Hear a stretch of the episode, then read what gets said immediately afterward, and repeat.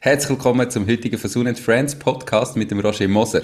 Er ist Co-Founder von der Satsure AG, wo Satellitendatenanalyse vornimmt und damit Entscheidungsunterstützung aus dem Weltall ermöglicht. Tönt sehr cool, wir, können, wir gehen nachher darauf ein. Er lebt in Australien, ist Dozent für International Management an verschiedenen Hochschulen, unter anderem auch an der HSG. Ich freue mich sehr auf das Interview.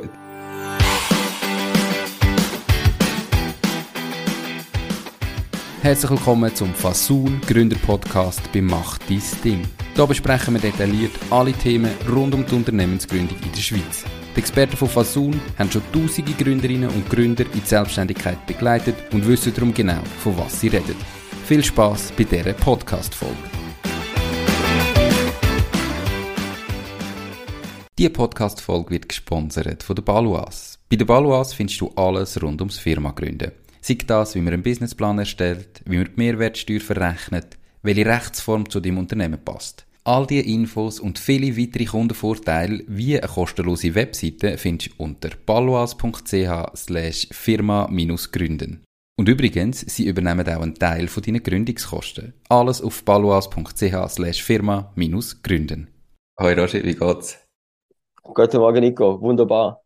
Perfekt. Eben, es ist eine Fasun and Friends Folge. Ähm, darum, ihr habt natürlich auch mit Fasun gegründet. Erzähl doch mal, wie ist die Gründung mit Fasun abgelaufen? Wo hat euch Fasun vielleicht auch neben der Gründung noch unterstützt? Ähm, wir haben im Jahr 2018 äh, gegründet. Wir sind ähm, eine Gruppe, wo ich der einzige äh, Schweizer bin. Die anderen sind Inder. Ähm, ein Inder hat in der Schweiz gelebt. Ich habe damals in der Schweiz gelebt.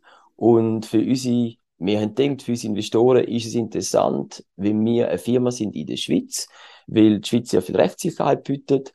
Ähm, wir haben ähm, sehr viel Operations im Rest der Welt, insbesondere in Indien, wo das Investorenklima wieder anders ist, uns Vertrauen in Firmen anders. Und darum haben wir uns damals für die Schweiz entschieden, da in St. Gallen. Und Fasun ist einfach für uns, nachdem wir ein paar Sachen durchgeschaut haben, der absolut vertrauenswürdigste Anbieter gewesen. Er hat ganz klar kommuniziert, wie sie uns helfen können, in welcher Form. Und auch, äh, als ich mit dem Walter geredet habe, habe ich verstanden, wie flexibel sie sind. Und so haben wir dann mit ihnen den Prozess da äh, durchgelaufen, eigentlich ganz normal mit den klassischen Statuten aufsetzen und so weiter, weil, obwohl ich Dozent bin für ganz viele Sachen im Management, sind die rechtlichen Sachen etwas, wo du einfach Detail musst kennen. Und da haben ich nicht können, da haben meine Geschäftspartner nicht können. Und so haben wir uns eigentlich permanent können auf Fasun verloren. Perfekt. Ähm, das ist jetzt alles noch der Gründungsprozess. Ähm, haben ihr auch nach dem Gründungsprozess noch Unterstützung gehabt von Fasun? Und wie ist das abgelaufen? Wir haben ganz viel Unterstützung gebraucht, weil wir haben jetzt über die letzten paar Jahre zuerst eben gedacht, wir haben einen grossen Investor aus Japan, wo äh, da in die Schweizer, unsere Schweizer Einheit will investieren. Das hat sich dann schlussendlich nicht materialisiert. Äh, dann haben wir Sachen müssen anpassen vom Aktionarat. Ähm, wir haben unser Legal Setup müssen anpassen, leicht, weil der Markt sich permanent ändert. Die Investorenszene sich immer wieder ein bisschen geändert hat und wir haben so viel immer wieder kleine rechtliche Anpassungen müssen machen, wo wir eben wir als Gründer einfach das Wissen nicht haben. Und dann brauchst du einen Partner wie Fasun, wo aus meiner Sicht extrem flexibel ist. Und sie machen ja sehr viel Gründung, also sie haben die Expertise, äh, Scale-up, aber ähm, Betreuung ist so persönlich immer gewesen, dass ich immer denke, wo nehmen die Zeit her? Und, und da ist etwas, wo, wo, wo ich von uns sehr schätze. Die, die eben immer Fragen haben, erstens sind die Antworten schnell gekommen, zweitens wirklich nicht irgendwie zu einer Fakt-Webseite da, frequently asked questions, äh, schau mal zuerst nach, sondern hey Roger, schau, bei eurem Case ist das so und so, wir schlagen euch Folgendes vor. Und dann habe ich es auch verstanden. Mhm.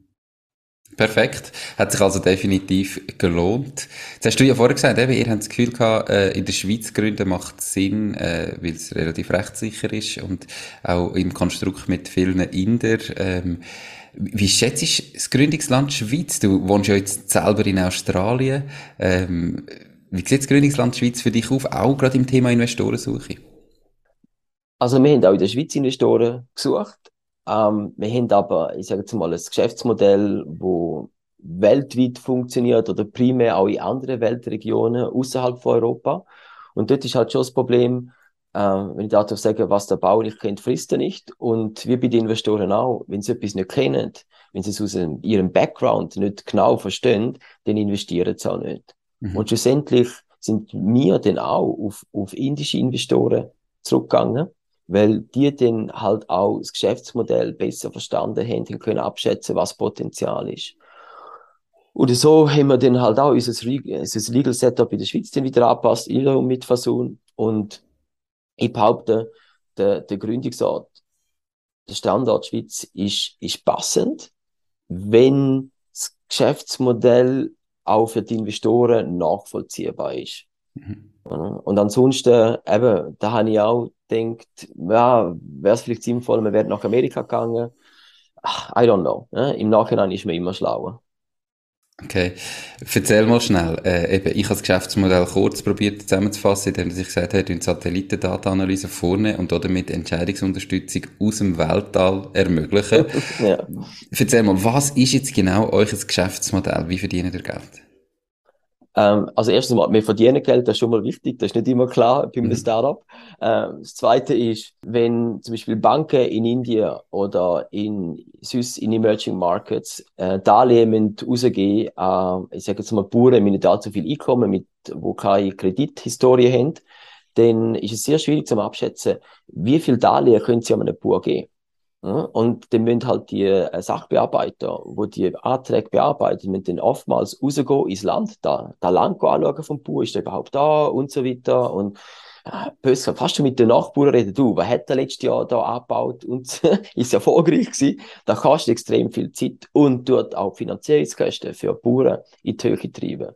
Und was wir im Prinzip machen, ist, äh, wir nutzen Satellitendaten, könnt da auf das Feld von dem Bauer abbrechen, ist ne, vereinfacht gesagt, und könnt die letzten paar Jahre anschauen, was der Bauer angesagt hat, wann er nachher können, ähm, ernten Und wir kennen ja die Marktpreise, wir wissen ungefähr, wie viel Geld er muss rein investieren, damit er da überhaupt kann nachher äh, verkaufen.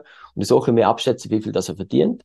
Und dann der Kreditsachbearbeiter der Bank mache ich gar nicht mehr raus, sondern kommt für uns eine Analyse über, hey, so und so viel ist der Landwert oder mit dem kann man da und da generieren. Und dann kann der, der Kreditsachbearbeiter relativ schnell und äh, mal, ohne Einflussnahme, ohne Korruption entscheiden, äh, ah, ich habe dem Bauer 2000 Dollar äh, als Darlehen, dem 4000 Dollar und so weiter.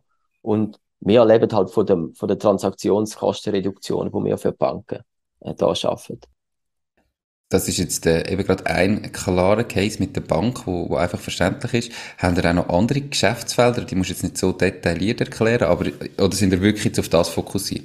Nein, also die, wir sind eigentlich, wir reiten auf dieser Welle von dem, von dem, was sagen, Earth Observation. Ne? Also von Satelliten, wo die Welt beobachtet, von oben. Äh, da kann sie äh, Infrastrukturüberwachung, da kann sie Climate Change. Wir können mit unseren Satelliten zählen, wie viele Bäume sind gepflanzt worden, wo wachsen es, wo wachsen es nicht.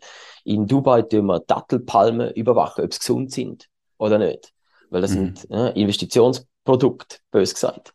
Und so können wir eigentlich mit, mit dem im Prinzip überall Transaktionskosten reduzieren, indem wir Leute rausnehmen aus dem Prozess und durch Satellitendaten ersetzen. Mega spannend. Ähm Eben, du hast selber gesagt, ihr seid vor allem außerhalb von Europa tätig, weil in Europa, äh, ja, kennt man da besser, ist die Fläche gar nicht so groß meistens. Ähm, auf welche Märkte konzentriert ihr euch da denn jetzt genau und warum genau die Märkte? Also, unser primärer Markt ist Indien. So, da, das ist ganz klar. Ähm, dort ist auch die Digitalisierung von der Banken weit vorangeschritten. Da kommen wir hier in Europa gar nicht mit über. Äh, gerade letzte Diskussion mit Banking-Experte in der Schweiz und dann haben sie mir ganz stolz ihre Apps gezeigt und so und dann habe ich ein bisschen müssen lachen, weil ich gesehen was indische Banken auf einem ganz anderen Niveau schon machen. Und ähm, aus uns Südostasien, aber das kommt langsam, weil dort die Banken, unsere Kunden sind noch gar nicht so weit, dass sie unsere Produkte können sinnvoll einsetzen können. Dann haben wir aber auch wieder müssen realisieren, ah, wir sind schnell für den Markt. Denn unsere Kunden in gewissen Weltregionen sind noch gar nicht so weit. Ja. Aber wir haben genug zu tun. Das ist okay. Okay, spannend, äh, cool. Jetzt, in den ersten Jahren haben wir ja ohne Investoren geschafft. Ähm, ich gehe davon aus, dann haben wir da nicht eigene Satelliten im All, sonst äh, wäre das wahrscheinlich nicht möglich gewesen. Und irgendwann haben wir aber gleich gesagt, jetzt brauchen wir Investoren, jetzt suchen wir, warum? Die Podcast-Folge wird gesponsert von der Care for IT. Möchtest du, dass deine IT mit höchster Sicherheit, Leistungsfähigkeit und Stabilität rund um die Tour zur Verfügung steht? Mit ihren 100% klimaneutralen IT-Services kümmert sich Care for IT um deine IT- und Cloud-Infrastruktur. Proaktiv und smart zum All-inklusiv Pauschaltarif. Lad jetzt das E-Book zum Thema Cybersecurity in KMU ab unter www.careforit.ch slash mach-dies-ding und find heraus, wie du dein KMU umfassend vor IT-Risiken kannst schützen. Also, wir haben immer Investoren wollen. Okay. Aber eben, wir haben ganz am Anfang ähm, einfach nicht die richtigen Investoren gefunden. Und sind dadurch, haben wir auch gelernt, ah, ja, Bootstrapping, wir müssen halt ein bisschen improvisieren, wir schauen, was wirklich notwendig ist und was nicht. Und wir haben dann einfach unser Eigengeld reingebuttert. Äh, ich habe noch äh, die Hypothek vom Haus äh, ein bisschen erhöht, Gott sei Dank, und habe dort mal können überbrücken Hat mit der Frau nicht immer passt, aber schlussendlich hat es jetzt funktioniert. Und ähm, wir hätten irgendwie realisiert, okay, wir, wir kommen nicht mehr weiter, wenn wir nicht äh, bestimmte Art von äh, Investoren oder Institutionssummen haben, um unser Wachstum zu finanzieren.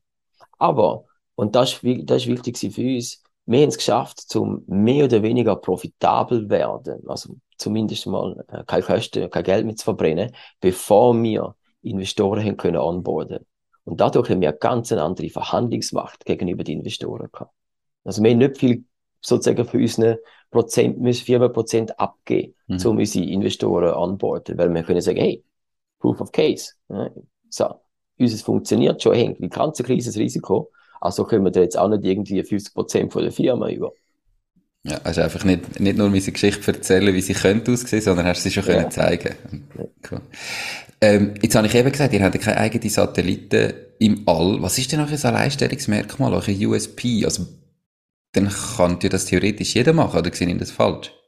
Ähm, ja nein. Also, die klassische Analyse, Satellitendatenanalyse, können viele machen, respektive eine kleinere Gruppe auf der Welt, wo halt die entsprechende Ausbildung hat. Was wir aber machen, ist nicht, wir verkaufen nicht Technologie und wir verkaufen nicht, sagen wir mal, unseren Machine Learning äh, basierten Algorithmus, wo wir entwickelt haben mit ganz viel Trainingsdata, wo du eben auch zuerst musst organisieren, sondern, und das ist mein Job, wir verkaufen, wie du vorhin gesagt hast, Entscheidungsunterstützung. Und darum gehen wir auch zu Kunden und sagen nicht, auch wir haben da ganz coole Satellitentechnologie, sondern, lieber Kunde, was ist dein Entscheidungsproblem? Erzähl mir in deinen Worten. Und dann tun sie mir abbrechen in, oh, wenn du das Entscheidungsproblem hast, dann brauchst du die und die Transparenz. Wenn du die Transparenz brauchst, dann müssen wir dir die Frage ja, beantworten. Die Frage beantworten wir dir mit den und den Modell und die und die Modell brauchen die und die Daten. So. Und der Kunde hört eigentlich schon auf bei, wir haben da ein Entscheidungsproblem und ah, die Frage wird die beantwortet haben und alles andere überlässt er uns. Mhm. Und die Art von Kombination von kundenorientiertem Denken wir sagen dem Decision Model Innovation, als, als unsere Value Proposition. Und die Technologie, die wir im Hintergrund haben, der Algorithmus, den wir äh, selber entwickelt haben, da macht uns relativ unique, in Indien zumindest. Okay. Und was sind denn jetzt noch die Visionen und Ziele für die Zukunft und wie konkret werden wir die erreichen? Also ich kämpfe immer mit unserem Management Board, dass wir äh, keine Vision definieren, weil das ist immer schwierig, aber wir haben eine Mission. Und das, das ist für uns wichtig, weil das ist da, wo stabil bleibt. Und allein sich auf einigen ist äh, meines Erachtens extrem wichtig für, für, für Startups. Wieso? The reason to exist. Und, und unsere Mission ist, egal mit welchem Kunden wir zusammen arbeiten, wir probieren den Fit zu schaffen, eben zwischen den Fragen, die ein Kunde hat, den offenen Fragen, um bessere Entscheidungen zu treffen, und den besten Modell, Technologien Datenverarbeitungsmöglichkeiten, die es gibt auf der Welt. So. Und im Moment eben schaffen wir im Agriculture-Bereich in Indien, wir schaffen aber auch im Aerospace-Bereich, also wir schaffen auch für Airports, äh, völlig anderes Feld mit anderen Technologien. Wir wachsen aufgrund von dieser Mission. Mhm. Und das ist eigentlich da, ähm, vielleicht im Anklang an die Vision, natürlich wollen wir mit unserer Entscheidungsunterstützung auch einen Beitrag leistet, dass wir Probleme von dieser Welt besser lösen können. Und das ist auch, wo unsere Mitarbeiter auch, auch motiviert, wo man sagen, wir schaffen primär für Institutionen, wo, wenn sie bessere Entscheidungen treffen, dass sie eben, zum Beispiel einem Großteil von der ländlichen Bevölkerung in Indien können helfen. Mhm. So. Und so probieren wir eigentlich unsere Mission mit einem gewissen Impact zu verbinden. Aber wo die Reise genau angeht, das ist etwas, wo wir von Anfang an gelernt haben, da kannst du eh nicht groß bestimmen. Das, ja, da gibt's Möglichkeiten, da zeigt der Markt und da haben wir uns, behalten wir uns einfach flexibel und darum probieren Vision zu verhindern, weil sonst rennst du immer dieser Vision nach, obwohl der Markt vielleicht in eine andere Richtung geht. Okay, spannende ähm, Ansicht. Es gibt ja ganz viele andere, die sagen, die Vision ist das Wichtigste. Ähm, spannend, ja. mal, mal diese Seite zu hören. Jetzt habe ich vorher gesagt, du lebst im Moment in Australien, bist Dozent für International Management, auch an verschiedenen Hochschulen. Ähm, warum hast du jetzt neben dem dich noch selbstständig gemacht oder noch dein eigenes Ding gemacht und ja eben Hypothek erhöht, also irgendwie auch Kapital riskiert, investiert? Was ist der Reiz an der, am Unternehmertum für dich? Schöne äh, für mich ist es, äh, ich habe ganz viele Ideen als Dozent. Oder? Ich unterrichte International Management, Strategic Management. Ich habe im Bereich Supply Chain Management meinen Doktor gemacht. Also auch dort äh, an der Uni sind es ganz viele Schwierigkeiten, mich irgendwo in so einen, in einen, in einen, in einen Topf hineinzutun oder in eine Schublade. Und für mich ist es wichtig, wenn ich an der Uni schaffe, dass die Ideen, die ich probiere, den, den Studierenden überzubringen, dass ich kann fast beweisen, dass es funktioniert. Und da ist für mich eigentlich auch der Reiz, äh, jetzt wie Zature mit, mit diesem Decision Intelligence Ansatz. Das ist etwas, was wir seit Jahren entwickelt. Äh, und, und ich kann es zwar auf Papier schreiben und kann sagen, hey, da ist mein Paper, aber das ist immer noch eine Idee. Aber wenn ich kann sagen, hey, da ist die Idee und hey, by the way, mit der Firma sind wir extrem erfolgreich, weil wir genau da umsetzen, hast du eine ganz andere Glaubwürdigkeit. Und für mich ist es dann auch da, wo mir wirklich Spaß macht. Dass ich habe beweisen, dass die Idee, die wir entwickeln, auch in der Realität funktioniert. Ja, finde ich, sollte jeder Dozent irgendwie müssen. Ähm, macht definitiv, definitiv Sinn. Du, ähm, hast jetzt ganz viele Eindrücke von Studenten, natürlich von deinem eigenen Unternehmen selber. Was wären jetzt mit diesen Erfahrungen die drei ganz, ganz konkreten Tipps, die du Neugründerinnen und Neugründer würdest mit auf den Weg geben für ihr eigenes Ding? Also das Erste ist immer, dieses Geschäftsmodell ist äh, einfach nur eine Idee, dieses erste Geschäftsmodell gang raus, tests, weil deine Annahmen, wo du hast über den Markt, die normalerweise ja, zu 50 Prozent stimmen, wenn überhaupt. Und als, ich habe ganz viele Gründer gesehen, ähm, auch bei uns teilweise, wo, wenn wir, wenn wir uns auf eine Idee fixiert haben und nicht flexibel sind, dann sind sie gescheitert. Ja? Also du gehst mit einer, du willst etwas erreichen, aber wie du da erreichst, da, da musst du flexibel behalten. Das ist so das eine, wo im Mindset eine gewisse Flexibilität musst reinbringen. Das zweite ist, als Gründer, äh, und da habe ich am Anfang auch überschätzt, unterschätzt, äh, das Team, das Gründungsteam. Die Komposition, dass du die richtigen Skills zusammenbringst. Nicht nur, weil es ein Kollege ist, machen wir jetzt etwas zusammen, sondern ähm, du kannst Glück haben, aber du musst dir ganz klar überlegen, wer, wer, wer brauche ich? Ja, wenn ich bin zum Beispiel jemand, der sehr lang weitsichtig, denkt, äh, sehr viel, keine Visionen hat, aber ja, äh, gewisse Ideen, wie die Zukunft könnte aussehen, ich bin ganz schlecht im operativen Umsetzen. Ne? So, ich brauche jemanden, wo da kann, wo den äh, Nachverfolgung macht als CEO. Ich wäre ein schlechter CEO. Dann ich auch äh, über Zeit müssen lernen und sagen, gut, unser Team muss anders aussehen, weil ich schon die Fähigkeiten habe, aber ich brauche noch etwas anderes dazu. Und nur weil jemand ein Freund ist, da haben wir auch gehabt, hat nie funktioniert ne, im Team.